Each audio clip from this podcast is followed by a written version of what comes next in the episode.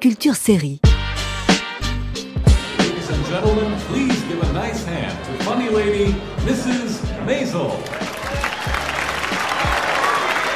Thank you.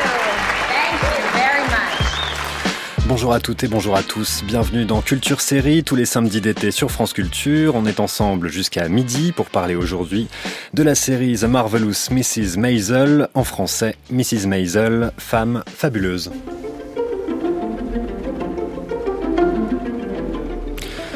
Nous sommes à New York en 1958, pendant les dernières années du règne de Dwight Eisenhower, une jeune femme fraîchement larguée par son mari, laissée en carafe et sans emploi avec ses deux enfants, monte presque par hasard sur la scène vermoulue d'un vieux café. Elle raconte ses malheurs dans un micro et le récit s'avère désopilant. Cette jeune femme s'appelle Myriam, mais on peut l'appeler Midge. Elle semble apparemment et naturellement née pour être sur scène et pour susciter le rire. Désormais, elle emploiera tout pour faire de l'art de dire des blagues son métier, debout, en anglais, cela s'appelle le stand-up. Tout comme il existe des romans de formation, The Marvelous Mrs. Maisel s'avance comme une série de formations, celle de Midge, mais aussi celle de son entourage. Le récit semble classique et il pourrait ressembler à un conte de fées, et pourtant, la trajectoire de Mrs. Maisel réécrit en partie l'histoire et les formes du stand-up américain au tournant des années 60 et la place des femmes dans celui-ci, car en ces temps, quelque chose de la genèse d'un empire du rire paraît s'écrire. Bonsoir, mesdames et messieurs. Je suis Madame Maisel. Réfléchissez. L'humour est alimenté par l'oppression, par le manque de pouvoir, par la tristesse, le désabusement, par, par l'abandon. Et l'humiliation. Et tout ça, à qui ça correspond mieux qu'au sexe féminin? Si on en juge par ces critères, seules les femmes devraient être drôles. Toutes les femmes devraient être hilarantes. La série The Marvelous Mrs. Maisel a été créée et développée par Amy Sherman Palladino. Quatre saisons retracent la carrière fictive de Midge Maisel. Une cinquième est en préparation. Elles sont disponibles en France sur la plateforme Prime Video. Pour en parler avec nous ce matin, Laura Benoît, bonjour. Bonjour. Vous êtes maîtresse de conférences en civilisation britannique et études de genre à Aix-Marseille Université et spécialiste des séries télé. Romain Nigita, bonjour. Bonjour. Vous êtes journaliste aussi sur les séries télé pour le JDD et Téléstar et co-auteur du livre Séries Anatomie, le huitième art décrypté aux éditions Fantasques. Et Guillaume Aurignac, bonjour. Bonjour. Vous êtes critique et vous avez écrit notamment Rire au temps de la honte, un essai sur Louis Siquet publié aux éditions Façonnage. Mrs. Maisel, on va en parler pendant une heure. On peut peut-être commencer par évoquer la figure de la showrunneuse qui s'appelle euh, Amy Sherman Palladino. Romain Nigita, est-ce que vous pouvez nous la présenter brièvement? Bien sûr, c'est un peu, euh, comment dire, une, une figure tutélaire pour euh, certains euh, passionnés de séries comme moi. Elle est la créatrice d'une série absolument formidable qui s'appelle Gilmore Girls, qu'on a entrevue en France les après-midi sur France 2 puis sur France 4, parce que ça se présente un peu comme une série pour ados. Aux États-Unis, c'était produit pour la chaîne CW, qui était destinée aux ados, une chaîne sur laquelle on trouvait Buffy contre les vampires, euh, One Hill, Supernatural. Sauf que, eh bien, Amy Sherman Palladino a complètement, euh, comment dire, subverti ce genre, puisque cette série, c'est l'histoire euh, d'une mère et de sa fille, une mère célibataire, une mère qui a eu euh, son enfant alors qu'elle avait 16 ans. Et on la retrouve quand elle en a 32 et que sa propre fille a 16 ans et elle reprend enfin contact avec sa propre mère à elle, donc la, grand-mère de, l'ado. Et c'est surtout bah, l'histoire d'un- duo mère-fille euh, qui euh, parle à 100 à l'heure. Les critiques américains à l'époque disaient que c'était des comédiennes qui buvaient beaucoup trop de café. Donc on, y retrouve déjà le, rythme qu'on a dans Mrs. Maisel et aussi ce goût euh, des références à la pop culture, puisque la fille parle de la pop culture actuelle, la mère parle de la pop culture de son adolescence, donc pop culture des années 80-90. On a beaucoup de références à la musique, compris à la politique. A carrément Madeleine Albright qui fait une apparition dans le rêve de la fille dans, dans, un épisode. Euh, bref, c'est c'est un peu un espèce de, de Mrs. Maisel actuelle. Il n'y a pas d'histoire de stand-up, mais on a pareil cette histoire euh, d'une femme euh, célibataire qui s'impose dans son business, dans son couple, face à ses parents. Vraiment, tout, tout est tout est en germe. Et ce qui est intéressant dans, dans le parcours d'Amy Sherman Palladino, c'est qu'il y a déjà ça euh, dans les prémices de sa carrière. C'est une scénariste qui commence sur la sitcom Rosanne, Rosanne qu'on a vu dans les années 80-90 sur M6, une sitcom qui était inspirée de la vraie vie de Rosanne Barr, qui est une femme qui a débuté elle-même dans le stand-up en racontant sa vie. Euh, donc voilà, le, le fait que finalement Amy Sherman Palladino en arrive à écrire une série à propos du stand-up à propos d'une femme qui fait du stand-up, finalement il n'y a pas de hasard puisque en plus elle-même est la fille d'un comédien de stand-up euh, des années 60. Donc tout ça est tout à fait logique. C'est une cohérence absolue. Laura Benoît, vous connaissiez, vous, le parcours de Amy Sherman Palladino avant Mrs. Maisel? Je l'ai découvert euh, justement en regardant Mrs. Maisel et en m'intéressant à la série. Et euh, du coup, ce qui m'a semblé assez incroyable, c'est qu'elle, du coup, elle reproduit une sorte de formule qu'elle avait déjà euh, utilisée sur Gilmore Girls, mais elle, elle l'applique ce coup-ci à une époque qui est quand même une époque charnière des États-Unis, qui est une époque d'un certain âge d'or déjà de la télévision et des séries télévisées, puisqu'en fait, on va avoir à la fin des années 50 environ 90% de la population américaine qui possédera euh, une télévision et qui donc se référera euh, aux références télévisuelles comme étant euh, un grand marqueur culturel.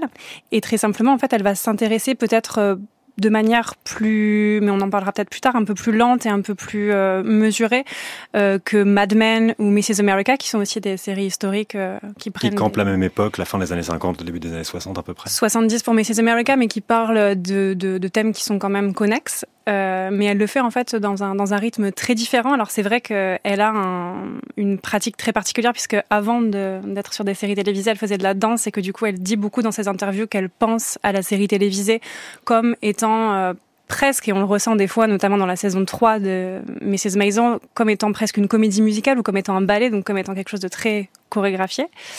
Et du coup, c'est euh, c'est assez intéressant de voir comment elle marie ses influences euh, et notamment euh, son influence avec la comédie de remariage, avec la danse, avec la musique, pour euh, servir euh, des, des, des thèmes qui sont, selon moi, résolument féministes.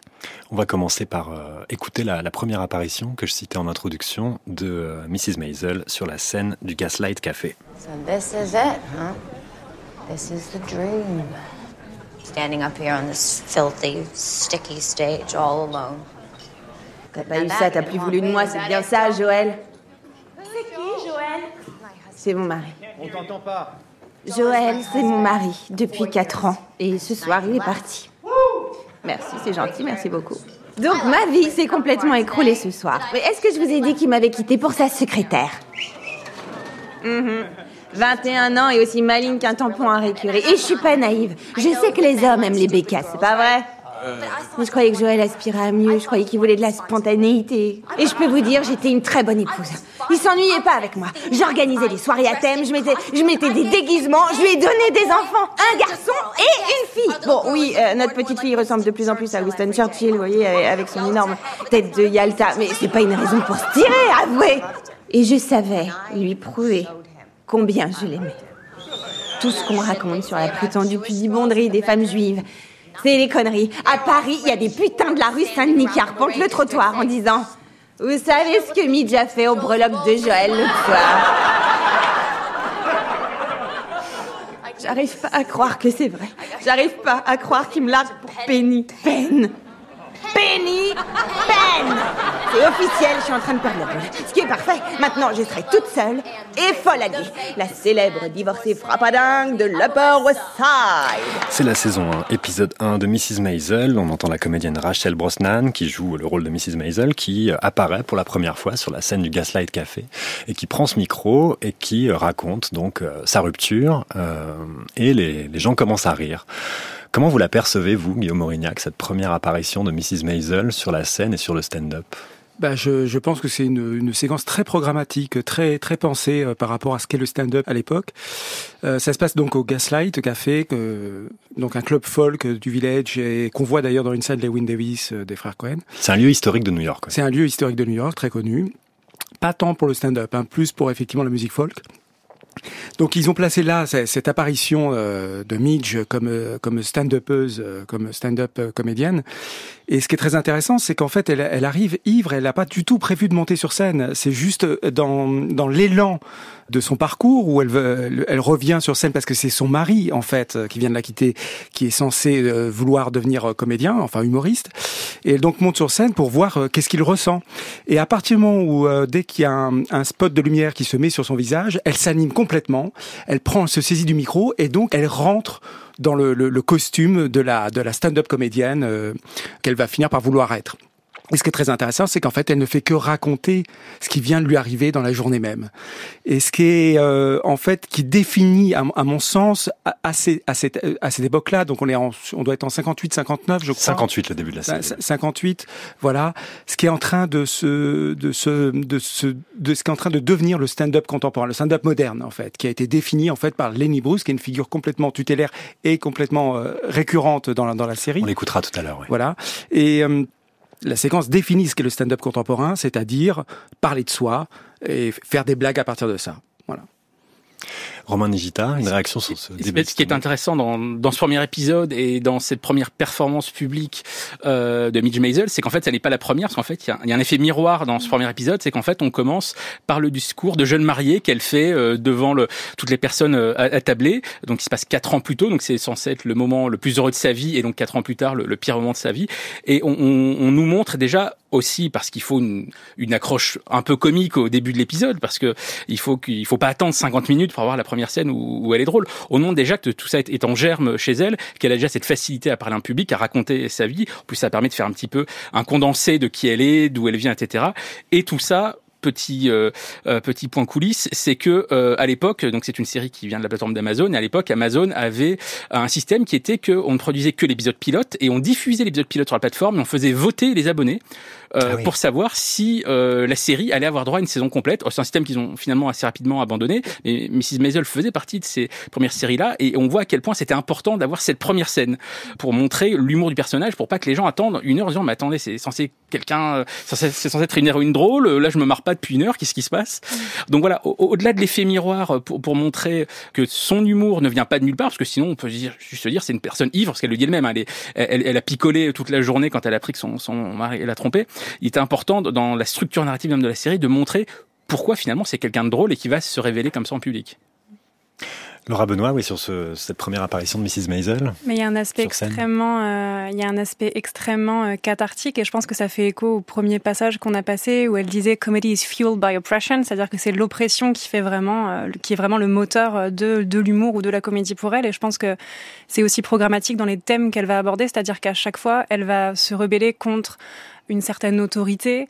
Alors parfois c'est celle de ses parents, parfois c'est celle de la société en général, et là c'est celle de son mari, mais en tout cas elle aura toujours à cœur de souligner les moments où des hommes dans sa vie ont joué un rôle beaucoup trop grand en fait dans son destin, et, et en fait c'est ça qui va la pousser à aller sur scène. En fait c'est d'elle-même, on le voit bien dans les trois quarts de, de l'épisode, en fait elle veut, euh, elle est ravie d'être une femme au foyer, elle le dit elle-même, elle est une femme au foyer parfaite, euh, qui, qui vraiment pense, pense à tout et euh, dans ce sens-là, c'est bien parce qu'elle ressemble pas, même si elle ressemble esthétiquement à Betty Draper de Mad Men, elle ressemble pas à Betty Draper dans la mesure où elle n'est pas cette femme au foyer désespérée. Elle avait exactement tout ce qu'elle voulait et c'est le départ de son mari qui va la propulser en fait en tant, enfin qui va propulser sa carrière de, de comique d'humoriste. Ce serait le malheur du coup. Exactement. Il y a un, une phrase qui revient souvent quand on la voit jouer des moments de stand-up, parce que c'est vraiment des, des, scènes récurrentes dans toute la série, c'est uh, She's a natural. Il y a l'idée que c'est une nature comique.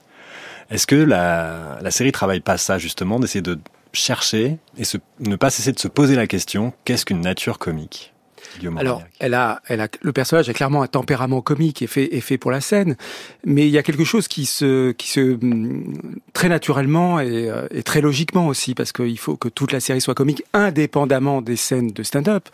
C'est qu'en fait, tous les personnages ont des natures euh, comiques et pourraient jouer sur une scène de stand-up. Et je crois que c'est, euh, en fait, dans la série, c'est c'est aussi marqué par le fait. Alors la, première séquence, par exemple, de, de, de l'épisode, donc la séquence de mariage où elle fait rire à son propre mariage. En fait, c'est pas simplement une question de tempérament, c'est aussi une question de culture. C'est qu'en fait, elle est dans un milieu juif et le milieu juif new-yorkais, et c'est là d'où on doit émerger toute cette nouvelle génération de, de stand-up comedians dans les années 50. Et euh, je, je, crois que ce que la série montre aussi, c'est que euh, il y a un environnement où tout le monde est drôle, tout le monde apprend à rire de soi et à rire de ses propres malheurs qui serait le milieu juif new-yorkais. Oui. On va écouter justement un extrait. All right, everyone, please just let me say what I need to say. I'm sure you've all noticed. Vous avez dû remarquer que j'agis différemment ces temps-ci. Je rentre souvent très tard. Comment saurais que tu rentres tard? Et il y a une raison à ça. J'entreprends une carrière de comique de cabaret. Tu quoi Abe C'est scandaleux Comment as-tu pu nous faire ça, Myriam? Quel secret a dissimulé à ton père? Je passe dans des clubs à New York depuis plusieurs mois et je je me débrouille plutôt bien.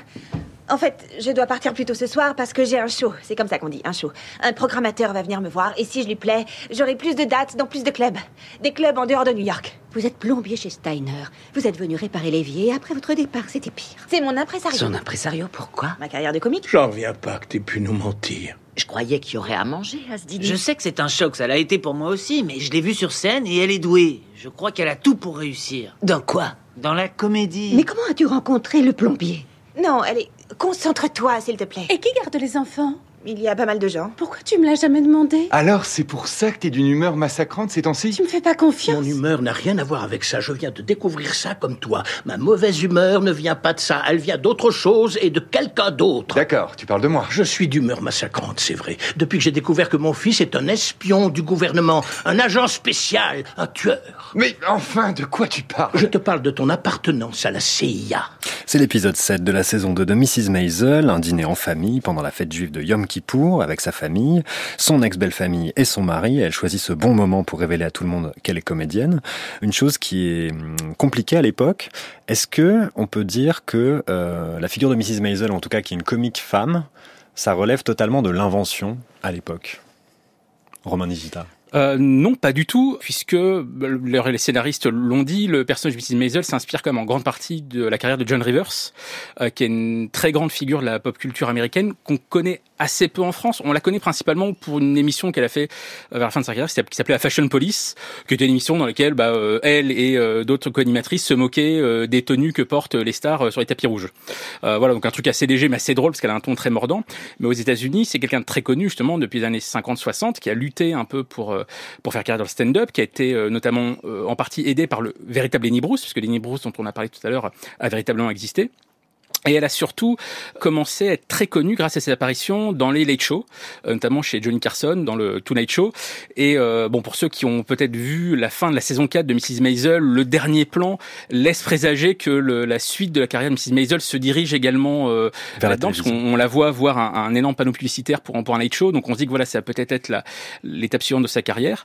Ensuite, elle a la véritable Johnny Rivers a pu elle-même être la première femme à animer un late show aux États-Unis euh, sur le, la chaîne Fox. Malheureusement, ça n'a pas duré très longtemps. Et voilà, elle, est quand même restée très connue. Elle a ensuite fait beaucoup de, de stand-up à, Las Vegas. Donc le, le voilà, le fait d'avoir une jeune femme euh, de famille juive qui fasse carrière euh, à partir des années 50-60, ça n'est pas fictif. Euh, il y a eu également des actrices euh, comiques, mais plus dans le genre euh, musical vaudeville, dont s'inspire également le personnage de Sophie Lennon dans la série, qui est un peu une comédienne plus âgée qui va être un peu concurrence contre Mrs. Maisel, qui elle représente un peu la nouvelle génération. Elle, s'inspire d'une autre comédienne qui s'appelait Phyllis Diller, qui était voilà une comédienne un peu plus à l'ancienne, plus sur le côté personnage et, et sketch. Donc il y a beaucoup de véritables références au véritable euh, musical américain dans, dans cette série, tout comme le Gaslight, on l'a dit tout à l'heure, qui, qui a vraiment existé. Ce qui est intéressant aussi dans la représentation et le tableau que dresse la série de cette famille, euh, la famille des Weissman, donc la famille de, Mrs. Maisel, c'est que c'est pas quelqu'un qui part de nulle part. C'est il lui assigne un milieu qui est tout à fait ancré, donc dans les- le milieu juif new-yorkais. Et donc on a immédiatement l'idée que Mrs. Maisel, c'est pas quelqu'un qui part de rien. Guillaume Aurignac. Euh, oui, enfin, elle part pas, elle part pas de rien. euh, C'est-à-dire qu'elle elle est effectivement très euh, très caractérisée, mais je trouve que par rapport euh, à son parcours de de- de- d'humoriste, de, stand-up comédienne, c'est quand même très euh, très contrasté, c'est-à-dire qu'évidemment il joue le il joue le contraste entre son, son milieu d'origine et ce qu'elle fait euh, sur, sur sur sur scène. Ce contraste-là, je pense qu'il n'est pas très réaliste. Par contre, je pense que c'est vraiment il y a vraiment un enjeu dramaturgique, enfin et comique évidemment euh, là-dessus, parce que les, les stand-up comédiennes venaient pour la plupart euh, de la classe moyenne ou des classes populaires.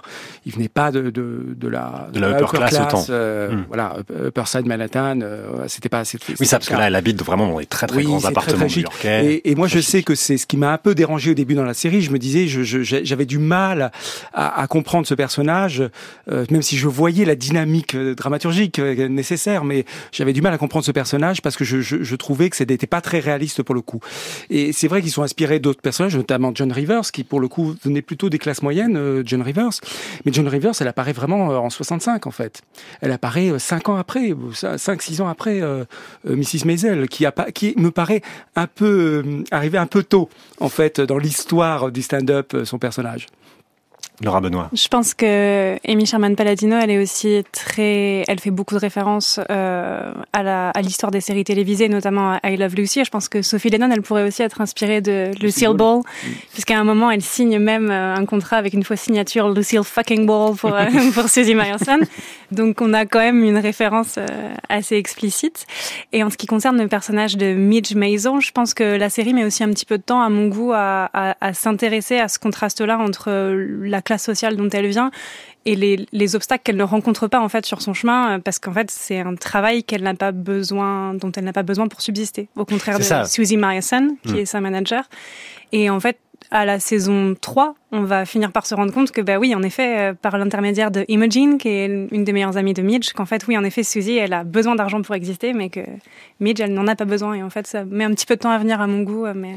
Comme moteur dramaturgique, le fait qu'elle ait besoin de, de l'argent et donc euh, pour pour Ouais. Mais ce qui laisse aussi une grande liberté narrative, c'est-à-dire qu'en fait, bien sûr, elle peut se frotter à tout type de public, à tout type d'endroit. C'est quelqu'un qui passe partout, euh, qui de fait offre une image de la housewife, de la de la femme au foyer extrêmement respectable, qui est un contraste délicieux avec ce qu'elle finit par dire sur scène, en fait. Guillaume Oui. Juste un mot sur Sophie Lennon, en fait, euh, qui est un personnage fictif, en fait, hein, mais qui peut être inspiré de, effectivement, Phyllis Dyer, euh, Mums Mabley, qu'on voit réellement sur scène à l'Apollo. En fait, c'est un, euh, là, vraiment, euh, le- il y a quelque chose de très typique euh, sur ce personnage-là, qui, elle sent Lady sur scène. Euh, et elle, elle est beaucoup plus belle que, que- dans la réalité que sur scène. Elle s'en l'est dit. Et ça, c'était quelque chose qu'on demandait encore dans les années 50 aux femmes qui montaient sur scène. Il fallait qu'elles s'en les disent. Phyllis euh, Dyer euh, l'a l'a dit elle-même. Elle s'habillait de vêtements très amples qui laissaient penser au public qu'en dessous, il y avait un, juste un squelette. Et elle le faisait exprès, sciemment, pour dire « je peux être drôle si je suis laide ». Il y avait vraiment cette obligation-là dans les années 50 encore pour les femmes qui montaient sur scène. Et c'est là où le personnage de Midge Maisel est vraiment un personnage programmatique, politique, puisqu'elle arrive, elle est, c'est une belle jeune femme sur Ouais. scène et qui ne se cache pas d'être une belle jeune femme. Et pour reprendre au- au-delà du côté physique, il y a aussi la différence, je pense, sur le fait d'assumer ou pas le milieu dont on vient. Parce que dans le cas de Sophie Lennon ou de euh, Phyllis Diller, elle joue aussi des personnages qui viennent des quartiers populaires, alors qu'elles-mêmes vivent dans l'opulence. Elles, elles cachent aussi euh, leur fortune, alors que mm, Mrs. Maisel ne cache non seulement pas son, son physique, mais ne cache pas non plus le milieu dont elle vient, même si en effet on peut, je comprends tout à fait, regretter que ça ne soit pas suffisamment étudié dans, dans, dans, les intrigues, mais en tout cas, là aussi, elle, elle, elle se livre totalement à ce niveau-là. Elle ne cache pas le fait qu'elle a une gouvernante euh, chez elle, etc. En, en- fait, c'est ce que dit Amy Sherman Baldino dans, dans, dans une interview. Elle dit au départ, euh, Midge Maisel n'a pas de soucis, elle, elle n'a pas d'envie, elle a la vie dont elle a toujours rêvé, mais parce qu'elle ne pense pas outside of the box. Et en fait, quand elle découvre que son mari la trompe, c'est comme si tout simplement on, on ouvrait la box, on enlève le couvercle de la box et elle se rend compte de ce qu'il y a à l'extérieur. Et donc c'est ce long chemin, je pense, y compris je pense, sur sa, la fortune de, de sa famille qu'elle va faire au fur et à mesure de, de la série. Mais ce qui est intéressant du fait qu'elles viennent d'un milieu aisé, c'est que ça interroge immédiatement quelque chose de l'ordre de la vocation chez elle. Est-ce qu'elle est vraiment faite pour ça, vu qu'elle n'en a pas nécessairement besoin pour vivre?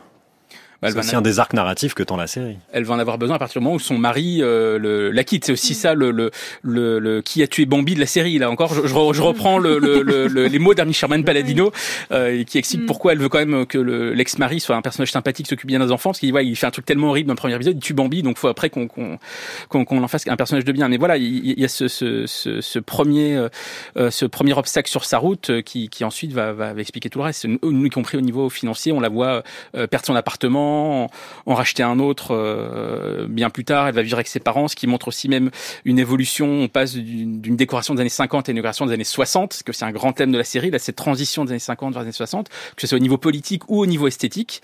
Donc tout ça est assez, euh, est assez entremêlé au final. Le père de Mrs. Maisel fonde une revue à un moment qui s'appelle euh, C'est les années 60 Man.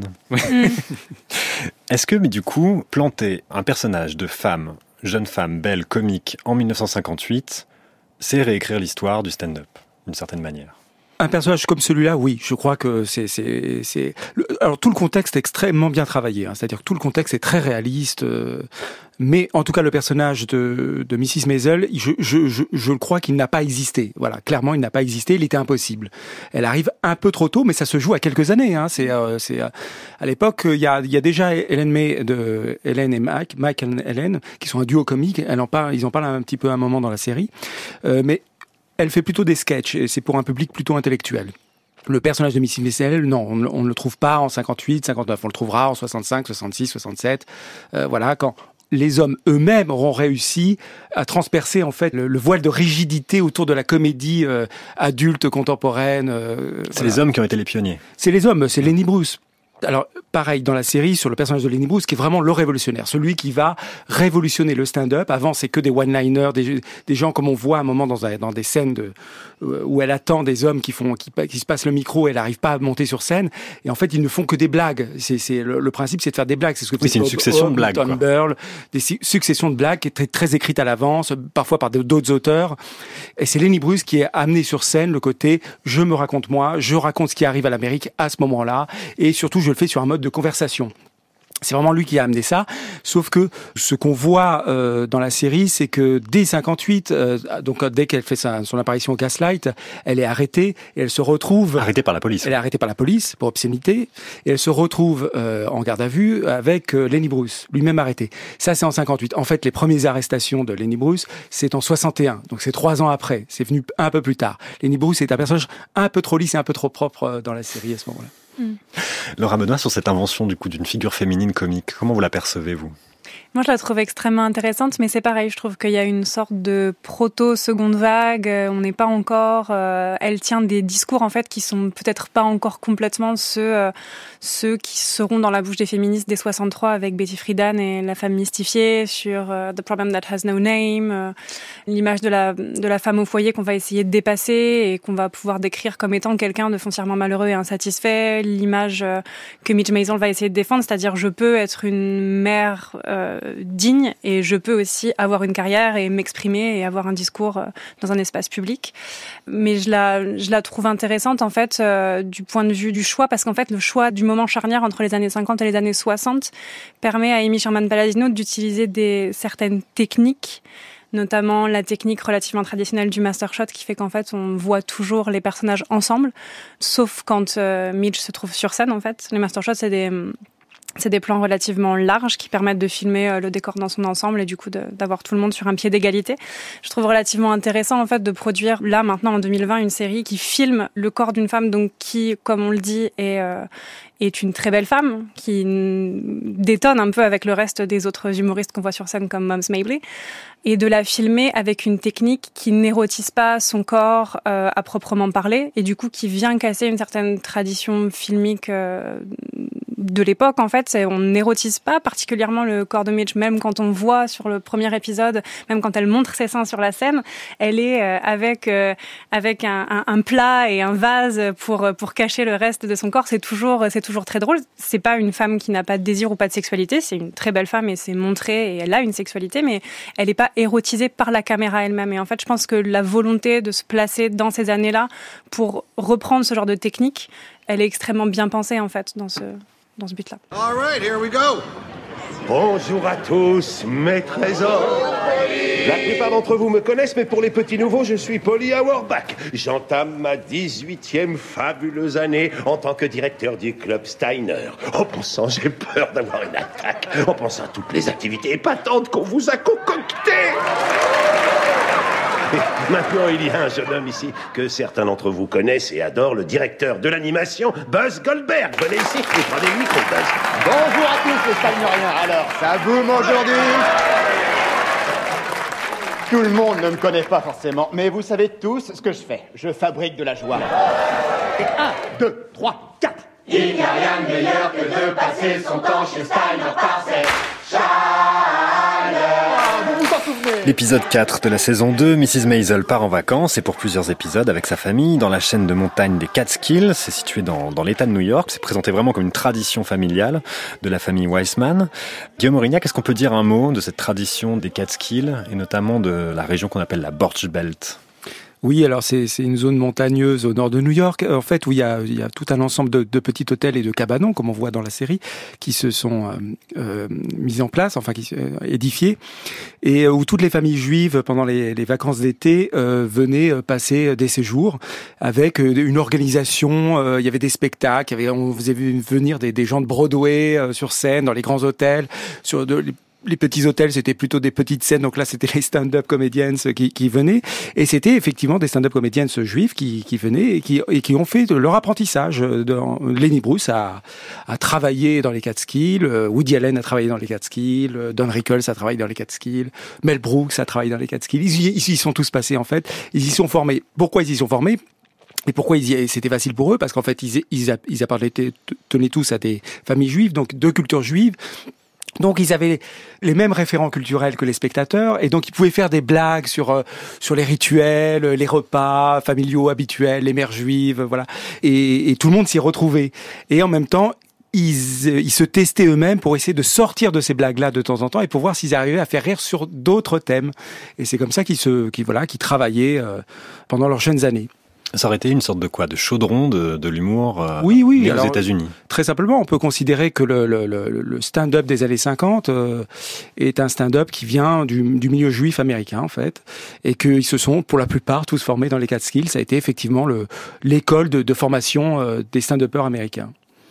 Est-ce que euh, vous seriez d'accord les uns et les autres pour dire que euh, toute l'histoire du comique américain, du stand-up américain tel qu'on l'évoque depuis une demi-heure, est une histoire qui est globalement assez largement ignorée en France et que Mrs. Maisel contribue à faire connaître avant tout et fait aussi œuvre de pédagogie d'une certaine manière, de faire connaître cette histoire-là, cette histoire de l'art-là?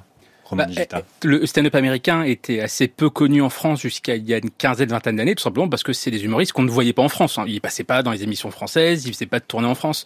Je pense qu'on a commencé à s'y intéresser grâce à des séries télé comme Seinfeld, euh, qui a vraiment popularisé déjà la forme tout court du stand-up, ce que c'était que la vie d'un stand-upper à New York, même si la série en fait était en Los Angeles.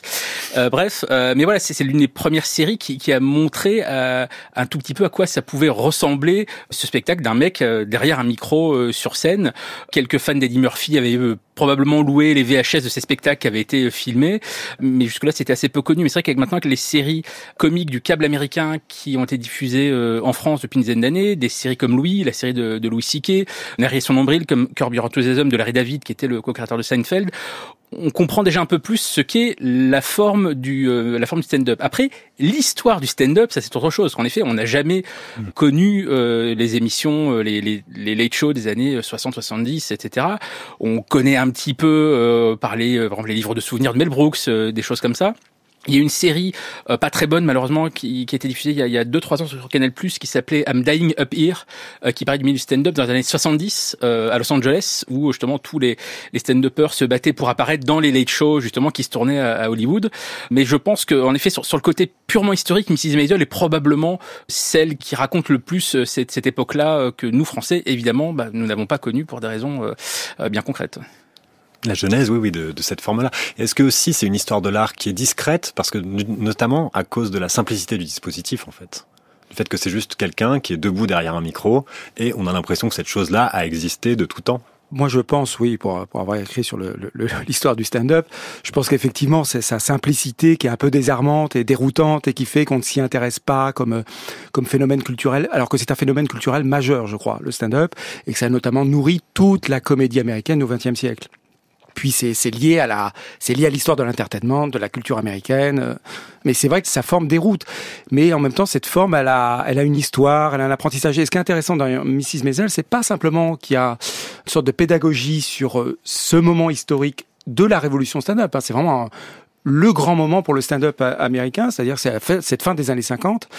C'est pas simplement pédagogie sur, cette question-là, c'est aussi un peu sur la forme du stand-up. Sur euh, temps en temps, euh, on nous explique comment ça marche, comment on peut faire rire euh, sur scène, euh, qu'il faut être authentique, qu'il faut utiliser son soi. Et, oui, il y a un côté manuel de stand-up dans la série. Il y a le, ce rapport. À un moment, elle travaille avec c'est un échec total. Hein, ça dure un épisode, mais elle travaille avec un, un auteur qui lui écrit des blagues et elle se rend compte que ça ne convient pas. Et ça, c'est vraiment ce qui s'est passé à ce moment-là dans le stand-up ce passage du one-liner de la blague de Bob Hope, euh, style Bob Hope, à mort de salle, à ce que fait euh, Red Fox, euh, voilà, et aussi le travail avec les disques. On la voit à un moment écouter des disques. C'est extrêmement important dans les années 50 apparaît l'enregistrement, les 33 tours, et les enregistrements de stand-up. Et avec cette apparition-là, on se rend compte que le stand-up, c'est un art rhétorique. C'est pas simplement une soirée d'entertainment. Non, c'est un art rhétorique. Et donc, on écoute et on réécoute et on essaie de comprendre comment font les stand-uppers pour faire rire.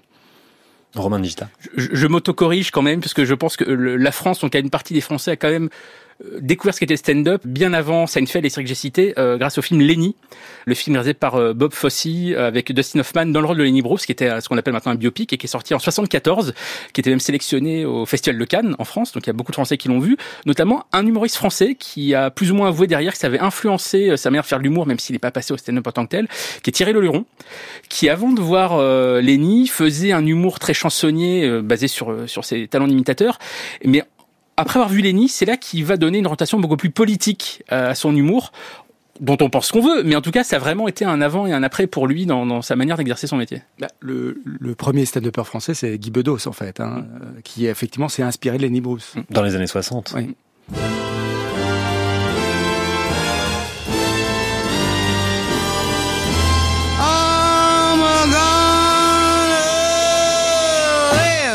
till I die. I'm gonna laugh cry. I'm gonna take the town and turn it upside down. I'm gonna live, live, live till I die. They're gonna say, what a gal. I'm gonna play for the sky. Ain't gonna miss a thing. I'm gonna have my fling. I'm gonna live, live, live till I die. The blues I'll lay low. I'll make them stay low. They'll never trail over my head. I'll be a devil till I'm an angel, but until then, hallelujah, gonna dance, gonna fly. I'll take a chance, riding high. Before my number's up, I'm gonna fill my cup. I'm gonna live, live, live, live, live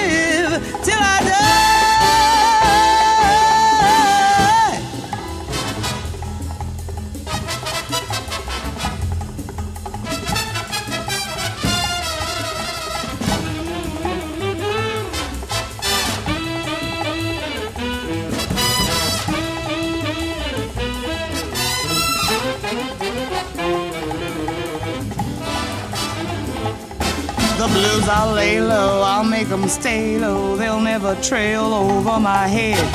I'll be a devil till I'm an angel, but until then, hallelujah, gonna dance, wanna fly. I'll take a chance, riding high. Before my number's up, I'm gonna fill my cup, I'm gonna live, live, live.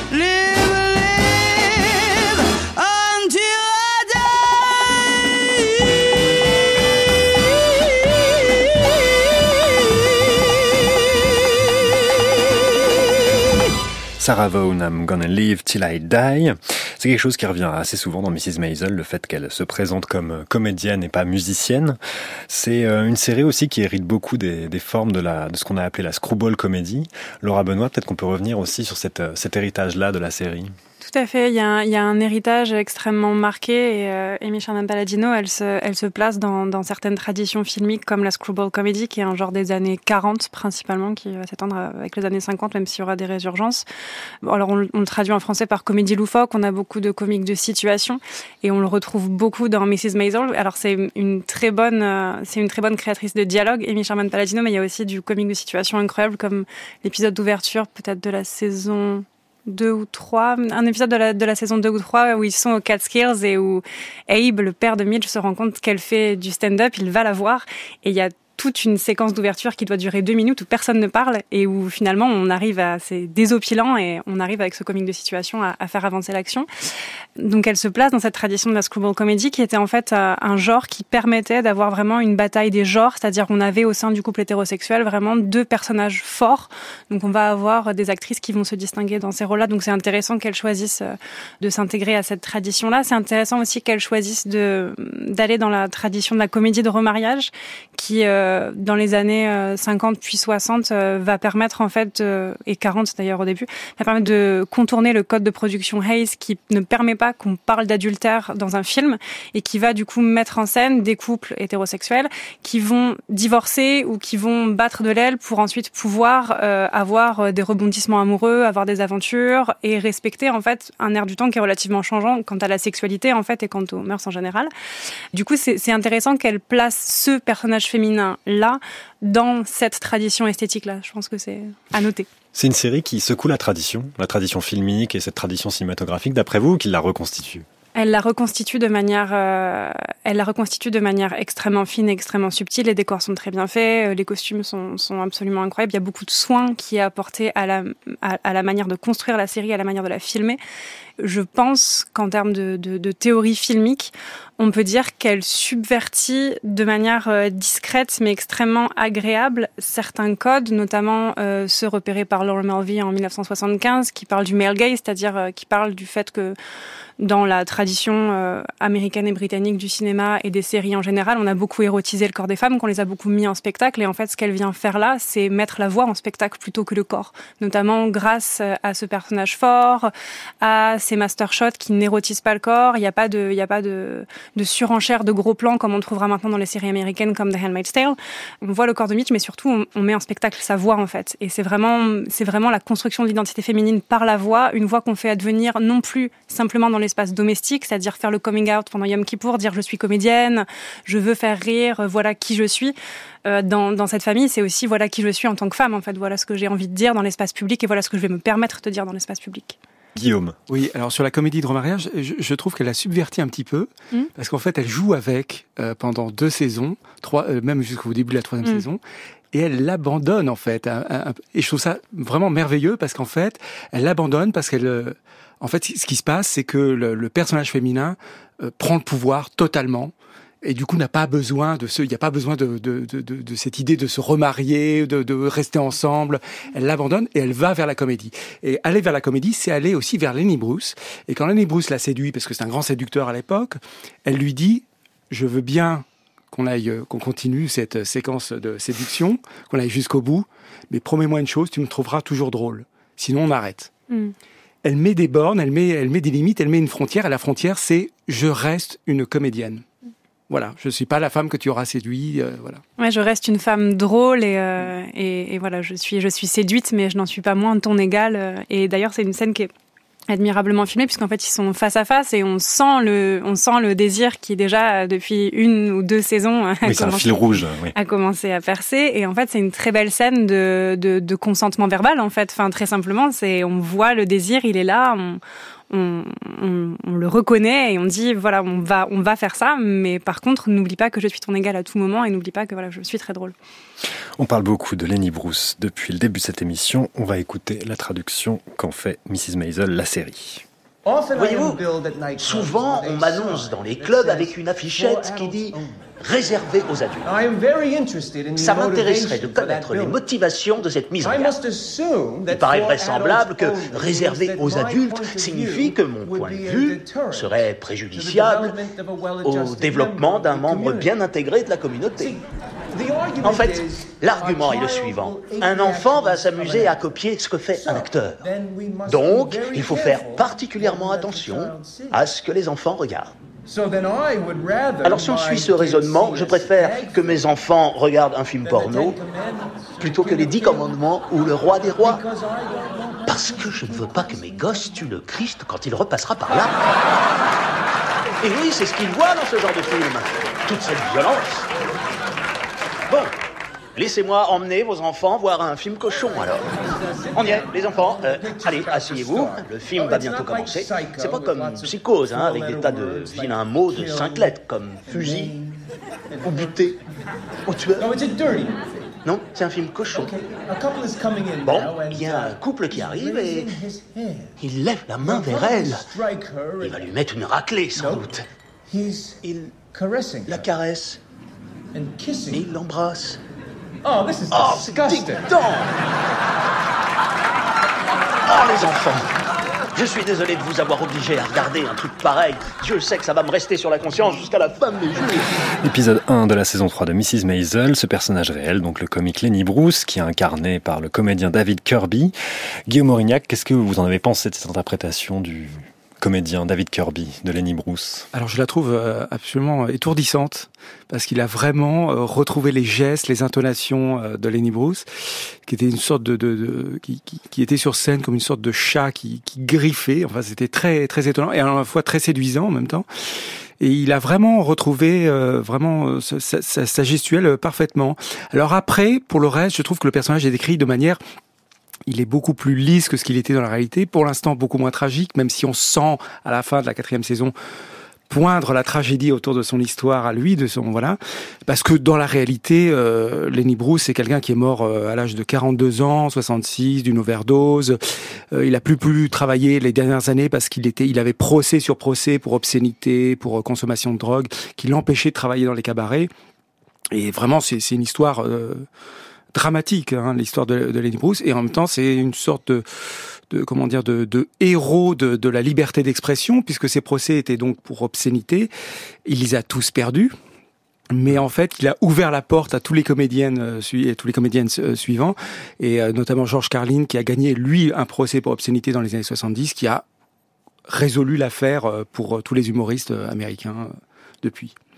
Romain Nigita sur euh, cette figure de Lenny Bruce telle qu'elle est incarnée par David Kirby dans Mrs. Maisel bah, C'est vrai que je suis assez d'accord sur le fait que c'est une version un peu un peu polissée, un, peu fantasmée, mais comme l'est la série sur le milieu du stand-up. On disait tout à l'heure qu'un personnage comme Mrs. Maisel n'existait pas aussitôt dans, dans l'histoire, mais je pense que de toute manière, la volonté n'est pas que cette série de faire une série historique. Mm. Euh, c'est euh, c'est une vision fantasmée qu'a mis Charlemagne Pagnot, mais assumée de ce qu'elle aurait voulu voir à l'époque. Et je pense que en effet, montrer euh, Lenny Bruce une seringue dans le bras euh, tel qu'il l'avait, peut-être pas exactement 58, mais quelques années plus tard, c'est pas du tout, c'est pas une, c'est pas une façon de, de, de, censurer la série, c'est tout simplement pas ce qu'elle a envie de montrer.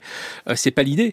Euh, c'est sûr que quand on voit le film Lenny de Bob Fosse dont on parlait tout à l'heure, euh, qui est filmé dans un noir et blanc très contrasté, euh, très glauque, la performance de Dustin Hoffman est magnifique, mais on est à l'extrême inverse de la manière de, de, montrer sa vie. C'est c'est plus qu'une tragédie. C'est quand même, on, on, est dans le dans le quasiment dans, le fait divers sordide dans ce film-là qui est, formidable par ailleurs. Euh, donc là, on est sur une interprétation complètement complètement différente et mais qui euh, en effet permet euh, de comprendre tout aussi en partie de cette bataille des procès même si euh, on le voit dans une des dernières scènes dans la saison 4, euh, Lenny Bruce explique à, à Midge Maisel que euh, bah, pour lui ces procès ne sont pas une fin en soi. Lui ce qu'il a envie de faire c'est d'être sur scène et de faire rire les gens, c'est ça son boulot. Il ne, je crois qu'il le, dit, il ne, il ne, il ne porte pas ses euh, procès comme, une médaille euh, parce qu'il essaye aussi de d'expliquer à Midge Maisel bah, qu'il faut qu'elle arrête avec son orgueil de ne pas vouloir faire de première partie et qu'il faut qu'elle monte sur scène et qu'elle fasse son boulot. c'est en ça que le personnage est un peu un mentor fantasmé évidemment dans la série, mais c'est un peu son, son Jiminy Cricket, puisque il apparaît, il disparaît pendant plusieurs épisodes, il revient quand elle a besoin un peu d'une piqûre de rappel. Donc je pense que c'est vraiment le, rôle qu'il a dans, dans la série. Laura Benoît, sur ce, rôle de Bruce dans la série bah Moi, je trouve par rapport à cette dernière scène qui clôt la, saison 4 à Carnegie Hall, qu'il y a une, dimension éthiquement très intéressante de dialogue entre Midge qui, elle, décide, enfin, est-ce qu'on doit décider qu'on choisit son public et qu'on choisit euh, son discours pour avoir euh, la liberté de, faire exactement ce qu'on veut, ce qu'elle fait dans le club de striptease où, où, elle, exerce en tant que humoriste, euh, ou alors est-ce qu'on doit euh, s'exposer à certaines violences, euh, quitte à passer peut-être pour une icône euh, euh à, tort, et euh, pour ensuite accéder à la célébrité. En fait, c'est moi, c'est une question que j'ai trouvée euh, extrêmement intéressante, et j'ai trouvé que c'était agréable l'ensemble des hum, personnages qu'on voit qui sont aussi dans les milieux artistiques, que ce soit les peintres, que ce soit les gens qui sont humoristes ou les gens qui sont dans le club de striptease, à chaque fois il y a des il y a des il y a des questions extrêmement fines sur qu'est-ce que c'est que d'être un artiste, qu'est-ce que ça qu'est-ce que ça implique d'être un artiste, qu'est-ce qu'on perd et aussi éthiquement comment est-ce que ça nous questionne nous en tant que personne. Enfin qu'est-ce qu'on qu'est-ce qu'on met dedans en fait. Moi j'ai trouvé ça très bien. C'est aussi ouais une je disais série de formation en en, introduction, on a l'impression que tous les personnages de Mrs. Maisel sont même en formation. Enfin, quand on voit les parents, le père il change de métier cinq fois, la mère pareil. On a une espèce d'impression comme ça, oui, de, de, constante évolution de tous les personnages dans une espèce de grand, de grand mélange. Oui, ben c'est le principe de la série, c'est que euh, tout le monde apprend quelque chose et du coup le spectateur apprend lui aussi avec les personnages. Et euh, effectivement, le personnage de Mrs. Maisel est très intéressant là-dessus et sur la, la, la vocation la question de la vocation et euh, on citait donc le peintre, le, le, le, le dialogue qu'elle a avec le peintre, c'est un dialogue très intéressant où il lui explique euh, en fait que pour euh, arriver à peindre le tableau, le tableau secret, mais qu'il lui montre, euh, et ben il a fallu qu'il abandonne l'idée de, de, de, la famille. Et, euh, et il a elle, fallu mettre toute sa vie dans le tableau. Voilà, toute sa vie dans le tableau, et qu'il il abandonne sa famille. Et euh, c'est une question qu'elle se pose elle-même, et en fait qu'elle qu'elle résout pratiquement, puisque puisqu'en fait elle sait qu'elle ne reviendra pas avec son mari au nom de sa vocation euh, d'humoriste. Donc ce serait une série qui nous parlerait de ce que ça coûte d'être un artiste. Oui. Là-dessus, il y, a, euh, il y a un article du Time Magazine de 1959 qui, euh, qui parlait de la sick comedy. Donc pour parler de ces nouveaux, euh, nouveaux humoristes, et notamment il y avait Lenny Bruce dans le groupe de la sick comedy, et Hélène May, et il disait il s'attaque à l'enfance et à la maternité le scandale absolu. Et, euh, et, voilà ce que représentait la comédie. C'est qu'à un moment, c'est un espèce de danger pour, pour le, les, conservateurs, se dire ils vont attaquer la famille. C'est ce qu'on entendait dans l'extrait de Danny Bruce justement, c'est l'espèce d'inversion qu'il qu fait peser, c'est-à-dire je vais aller voir un, un, film cochon avec des enfants qui sera moins violent que les Dix Commandements. C'était aussi une certaine manière pour lui de dénoncer une forme d'hypocrisie ou d'immoralité morale de l'Amérique. Oui, eh ben ça, ça, de toute façon, les, les, ces dix dernières années de spectacle ne sont que ça, c'est-à-dire euh, de, de, de, montrer un miroir à l'Amérique en disant qu'elle est totalement hypocrite et qu'elle se targue de, de, valeurs conservatrices, alors qu'en fait, elle défend, euh, elle défend des, des, des, la violence. Euh, contre contre des choses qui, qui lui paraissaient beaucoup plus naturelles, comme la sexualité. Et c'est évidemment le combat qui a été repris ensuite par par beaucoup de l'entertainment américain dans les années qui ont suivi. Tu te souviens de Nate Green? Qui ça? J'ai cru qu'il allait foutre le feu à la scène. Au lieu de ça, il a foutu le feu à un magasin d'alcool. Je continue à lui apporter des clopes à Attica tous les mois. Merde. Et il est aussi Mais toi et Mitch, vous vous entendez? Ouais, étant donné qu'elle va me rendre riche, on s'entend comme la foire. Elle va te rendre riche? Est-ce que t'as lu ton nouveau contrat? C'est que le début, mon pote. Tu verras, elle est absolument unique au monde. C'est un peu comme ma putain de bonne fée à paillettes. Un. Tu crois vraiment en cette fille Je devrais pas, selon toi C'est problématique. Pourquoi? Parce que du coup, tu peux plus être objective.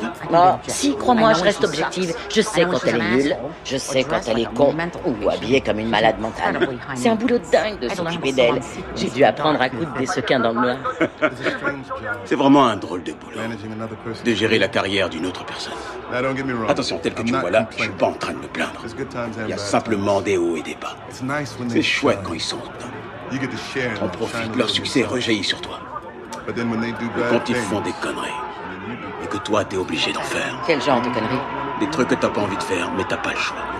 Ça te dégoûte, mais tu le fais. Et ensuite t'es payé. Un extrait de l'épisode 8 de la saison 3 de Mrs. Maisel, un dialogue entre Susie Meyerson, qui est donc l'agent de Mrs. Maisel, et Reggie, l'agent de Shai Baldwin, qui est un musicien dont Mrs. Maisel fera la, la, assurera la première partie, un musicien star. C'est une série, Mrs. Maisel, qui donne aussi à voir beaucoup le métier et le système des, agents et de tous ces intermédiaires.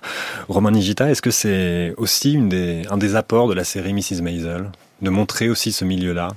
C'est vrai que c'est alors c'est pas la première série, c'est l'une des premières. En France, on connaît évidemment euh, 10%. Euh, aux États-Unis, la série Entourage, qui se passe dans le milieu du cinéma américain, a quand même mis euh, beaucoup en avant l'agent euh, de l'acteur vedette, euh, donc le personnage d'Harry Gold, qui est un personnage colérique et qui est d'ailleurs aspiré par un véritable agent américain. donc donc c'est pas la première série qui, qui montre ça. C'est certainement la première qui le montre dans le cadre du, du stand-up, en tout cas. même si avec l'agent de Shai Baldwin, on voit aussi ça dans le milieu de, la chanson. Euh, mais ce qui est intéressant, c'est de voir que tout comme Midge Maisel, euh, le personnage de, de Susie Meyerson euh, apprend elle aussi son métier au fur et à mesure. C'est aussi ça qui est l'une des dimensions attachantes de la série, c'est ce, ce duo complètement mal assorti. on est quasiment sur du sur du Laurel Hardy euh, au féminin. Euh, donc c'est ça aussi qui fait qu'on a envie d'y revenir. D'ailleurs, la comédienne dont le nom m'échappe, qui joue Emerson, a elle aussi été euh, couverte de récompenses, euh, tout comme Rachel Brosnan dans le rôle de Mrs. Maisel. Donc ça, ça fonctionne. c'est Alex Borstein. Alex Borstein, pardon, qu'on connaissait surtout pour pour des voix de dessins animés jusque-là, notamment pour le, le, la série des Griffins. donc on voyait relativement peu en chair et en os dans la série. Donc c'est une véritable révélation, en tout cas dans ce rôle, qui lui aussi est inspiré d'une véritable agent de l'époque qui sévissait à New York. Alors je ne sais pas si elle était, si elle avait autant d'originalité que le personnage de Suzy, mais en tout cas voilà, on voit qu'elle aussi euh, apprend apprend son métier, elle progresse de saison en saison, euh, elle aussi euh, tout comme dans, dans, dans, dans euh, avec son style, euh, Mrs Maisel d'un côté et elle représente une, une forme de la féminité qu'on n'a pas forcément euh, l'habitude de voir à l'époque.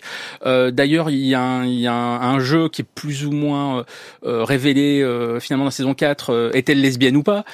Midge Maisel l'amène dans, dans, un dans un bar dans la saison 4 en disant mais j'ai pas besoin de toi pour pour y aller. On ne sait pas si elle est fâchée ou pas. Enfin, il y a tout un petit un petit jeu comme ça en, entre elles deux. et en effet, elle représente peut-être un peu plus cette dimension, on va dire, des, quartiers populaires que, euh, que Midge Maisel. On, en parlait tout à l'heure en disant que c'est une dimension qui manquait à Midge cette dimension-là euh, dans les quartiers populaires de New York, on l'a avec Suzy. Or d'une manière là aussi extrêmement caricaturale. Euh, elle vit en colocation dans un appartement avec deux autres personnes. Euh, je, je, crois qu'elle fait sécher ses, ses chaussettes dans, dans, dans, le grille-pain, enfin ou des, choses dans ce genre-là.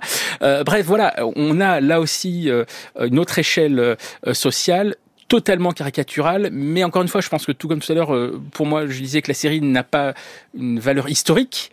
Je pense qu'elle n'a pas non plus une valeur sociétale. Elle ne prétend pas dépeindre de manière euh, totalement euh, précise et véridique les différents milieux sociaux new-yorkais. Ce qui est intéressant, c'est le contraste entre des personnages que sont Midge et Suzy. Ce qui est intéressant dans cette scène, c'est que Reggie, donc l'agent de Shai Baldwin, est, euh, est, noir, comme Shai Baldwin est un musicien noir. Donc la série aborde quand même, alors pas frontalement, mais quand même les, les, les questions raciales et la question de la ségrégation, notamment le soir où Midge Maisel joue sur la scène de l'Apollo, qui est une, une scène, un théâtre de Harlem, et elle est confrontée à un public noir, Laura Benoît. Mais de toute façon, ce serait très difficile de faire une série sur l'Amérique des années 50-60 sans, sans parler de la ségrégation et sans parler de la pénalisation de l'homosexualité, qui sont euh, deux, euh, deux thèmes qui se retrouvent présentés en la personne de Shai Baldwin. Euh, et peut-être plus que ce moment de, ce moment où on est sur le fil du rasoir du, coming out euh, public sur la scène de l'Apollo. La, scène qui m'a intéressée, celle de la cale du bateau où on va chercher Shai Baldwin et de la photographie et de la mise en scène de, cette honte en fait euh, de, de cet homme qui vient ben, d'avoir un amant et de se faire frapper par cet amant et qui est, est à la fois incapable de le dire en mots et qui est aussi incapable d'aller se faire soigner n'importe où parce qu'en fait il est dans un état où de toute façon il ne pourra pas trouver de soins pour une personne comme lui, pour une personne afro-américaine dans l'hôtel de Midge où elle lui propose de revenir. Donc, euh, je trouvais que c'était une euh, une belle addition et que sans en faire quelque chose d'absolument central, ça vient, euh, vient s'inscrire de manière extrêmement complémentaire dès la saison 3 dans, dans, le, déjà le très grand panorama new-yorkais et américain qu'offrait qu'offrait la série.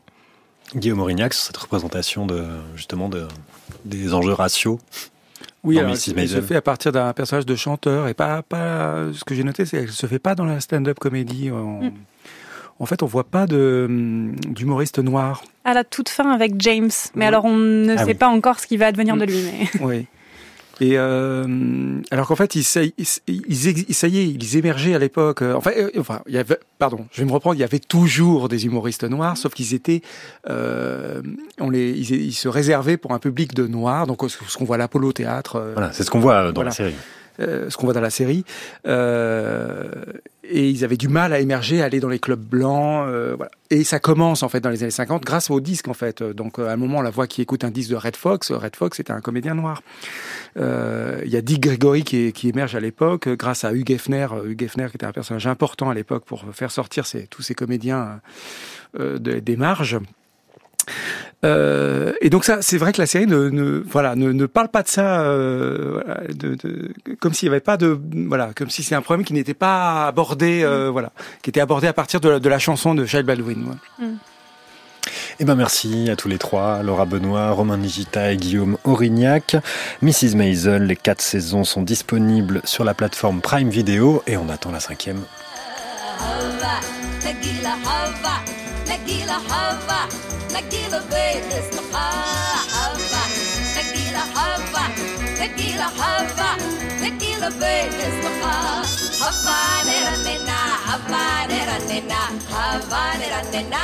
Aujourd'hui au son, c'était Sofiane Actib, Louis-Valentin Faury à la réalisation. Merci à Juliette Marcaillou pour la préparation. On se retrouve la semaine prochaine pour évoquer une série qui va nous plonger dans l'Allemagne des années 20, Babylone-Berlin. Pour écouter Culture Série, rendez-vous sur la page de l'émission sur franceculture.fr ou sur l'appli Radio France où vous pourrez vous abonner au podcast. Valley voices are singing bells are a ringing dance. Everyone dance. Come to the valley, run through the clover harvest is over. Dance, everyone dance. Dance where the corn was high under a golden sky. Dance where the wine was born. Dance, everyone dance. Well, let's turn about, lift up your arms and shout. Join hands, skip along, dance, everyone dance. Turn left, turn right, hold tight. Lift your feet, the heart will follow. Lift your voice, fill the hollow. Spread your wings like the swallow. Spread your wings like the swallow. Fly away, greet the day. Dance, dance, everybody